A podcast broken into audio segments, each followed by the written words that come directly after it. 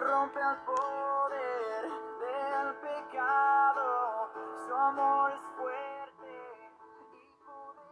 Le doy la bienvenida al cuarto podcast de Libertad 4029. Mi nombre es Junior Martínez y como en todos los programas, mi propósito es seguir compartiendo más de Dios a todas las personas que aún no lo conocen y edificar a aquellos que iniciaron su caminar con Él. El tema anterior estuvimos hablando que nuestra fuente de gozo es Dios y tu mayor gozo debe ser que Cristo sea compartido a las demás personas. Hoy comenzaré el programa con decirte que te tengo buenas noticias para ti. Tendré un ejemplo para explicarte más de ello. Antes de empezar, te haré esta pregunta. Si usted muriera ahora mismo, ¿estaría 100% seguro que iría al cielo? Sin más preámbulos, comencemos. Comenzaré con ese ejemplo. Imagina que yo te dijera, te tengo una muy buena noticia. Alguien acaba de pagar una multa tuya por 30 mil soles por exceso de velocidad. Tal vez me responderías, pero ¿de qué estás hablando? No tiene sentido lo que me dices. Nadie me ha multado por 30 mil soles, y mucho menos por exceso de velocidad.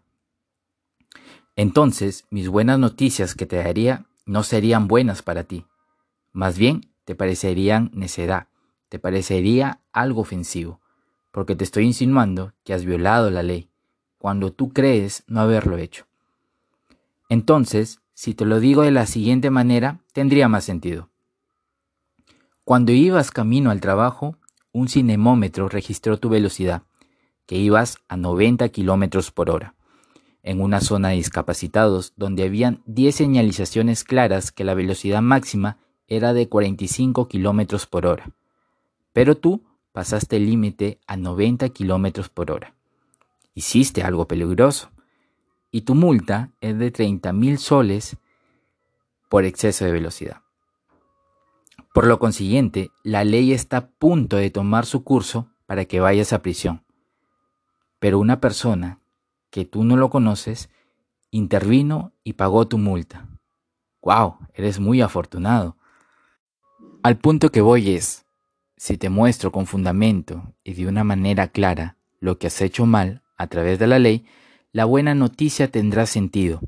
Pero si no te muestro de una manera clara y convincente que has violado la ley, la buena noticia te parecerá necedad y te parecerá algo ofensivo. Entonces, cuando has entendido que has violado la ley, esa buena noticia se convertirá en una buena de verdad. Igualmente, si me acerco a una persona para compartirle el Evangelio y le digo, Jesucristo ha muerto en una cruz por tus pecados, para él será una, una necedad, una ofensa. Es necedad porque para él quizás no tendrá sentido.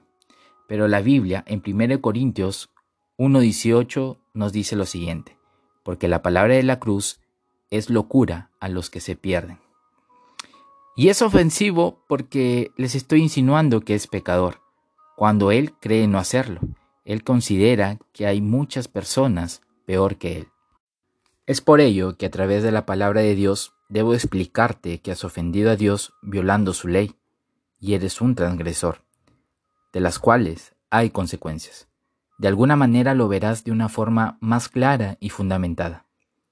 La buena noticia que le diga que Jesús pagó esa deuda muriendo en una cruz por tus pecados no será necedad, ni ofensivo para la persona, sino será poder de Dios para salvación. Te lo explicaré de una manera más detallada. En mi experiencia, siempre la gente que yo le he podido compartir el Evangelio, siempre he comenzado con la siguiente pregunta y le he dicho lo siguiente, amigo, si usted muriera ahora mismo, ¿estarías 100% seguro que irías al cielo? Mi deseo no era ofenderle con esa pregunta, sino que sea consciente de la fragilidad de la vida. Que a veces uno no sabe qué es lo que nos pueda pasar mañana o más tarde. Y la verdad es así. La Biblia dice en Hebreos 9:27, y de la manera que está establecido para los hombres que mueran una sola vez y después de esto, el juicio. Ahora te pregunto a ti, amigo, amiga que me escuchas, si usted fuera a morir en este día, ¿estás 100% seguro que iría al cielo? Según un informe, más del 82% de las personas creen que van a ir al cielo. El 2% creen que no irán al cielo. Y el 16% no sabe. Quizás usted me haya respondido sí y me dice, creo en Dios, no le hago mal a nadie, vivo bien con mi familia. O tal vez no, aunque cree en Dios, pero no ha vivido como Dios quiere, o sea, se ha alejado de Dios. O tal vez me responda que no sabe y que nadie sabe. Ahora iré con la siguiente pregunta. ¿Qué piensa usted que uno debe hacer para ir al cielo?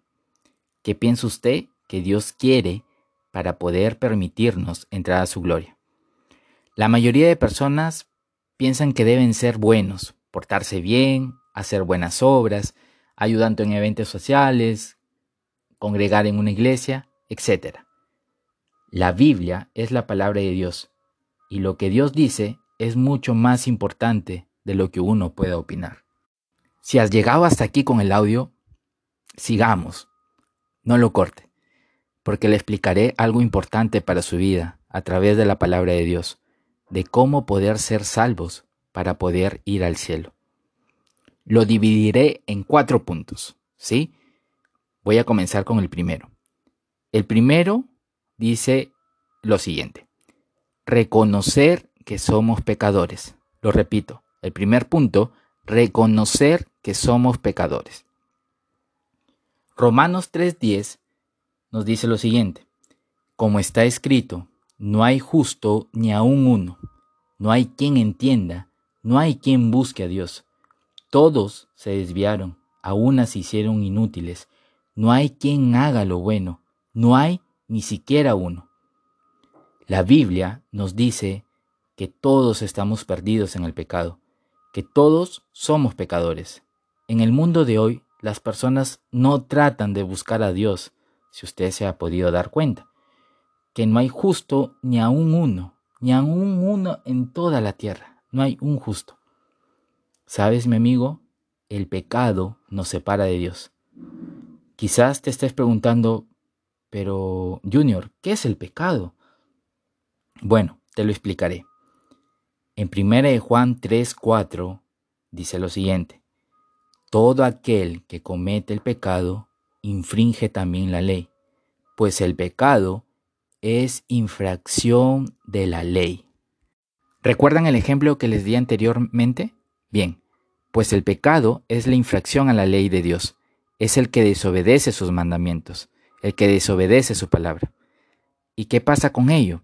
A raíz de eso, estamos destituidos de la gloria de Dios. Veamos Romanos 3:23. Por cuanto todos pecaron y están destituidos de la gloria de Dios. La Biblia nos dice que todos somos pecadores. Yo también soy pecador. ¿Y usted qué se considera?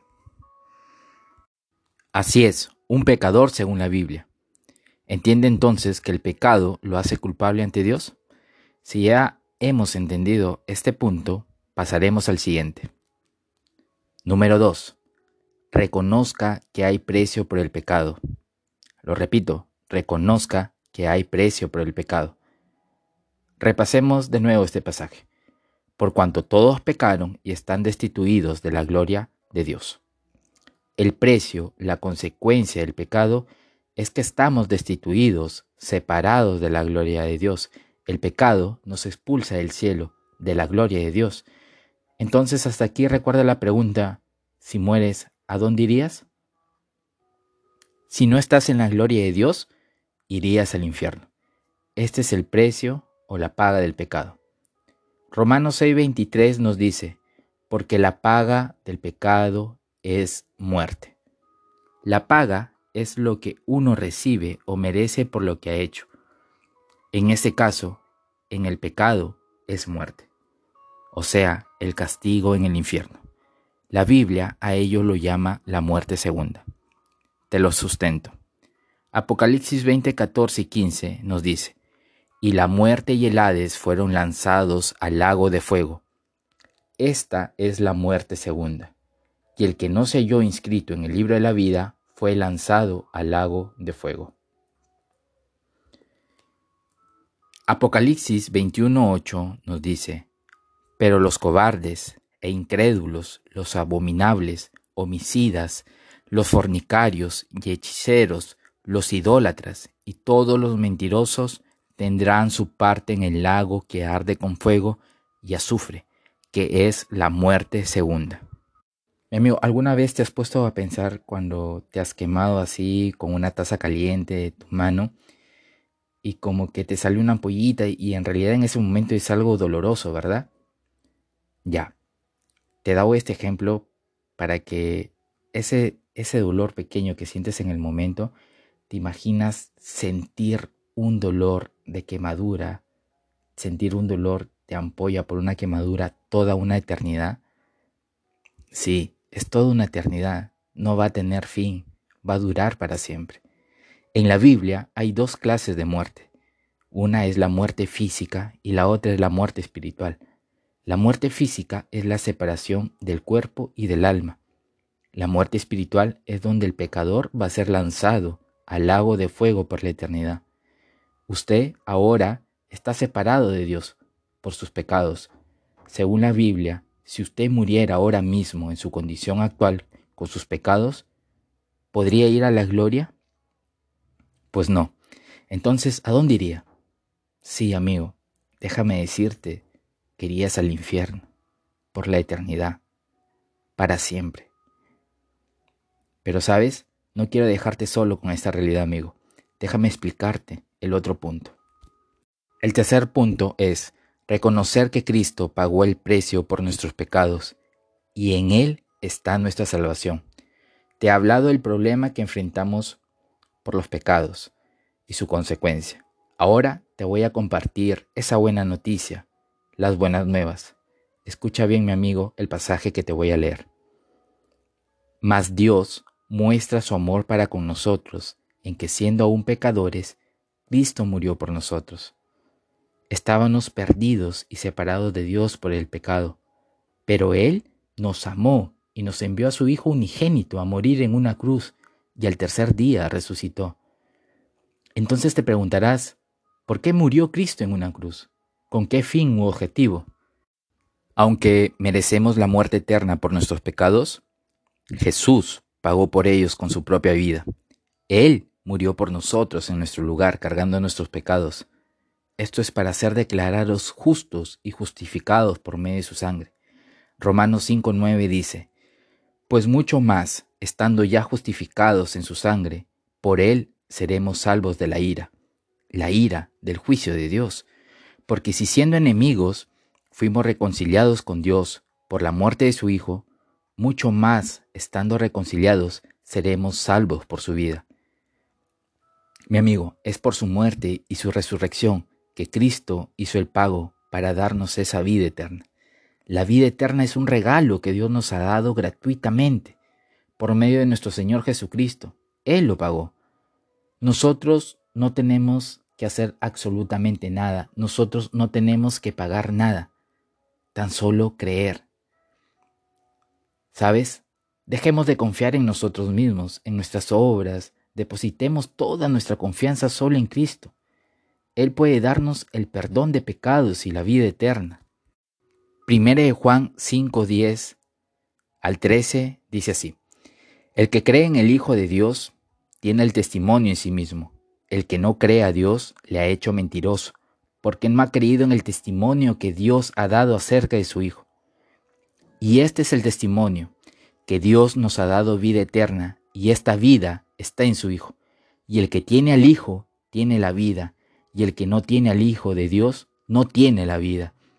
Estas cosas os he escrito a vosotros que creéis en el nombre del Hijo de Dios, para que sepáis que tenéis vida eterna y para que creáis en el nombre del Hijo de Dios. Hay dos tipos de personas en esta tierra, los que creen en Cristo y los que no creen en Él.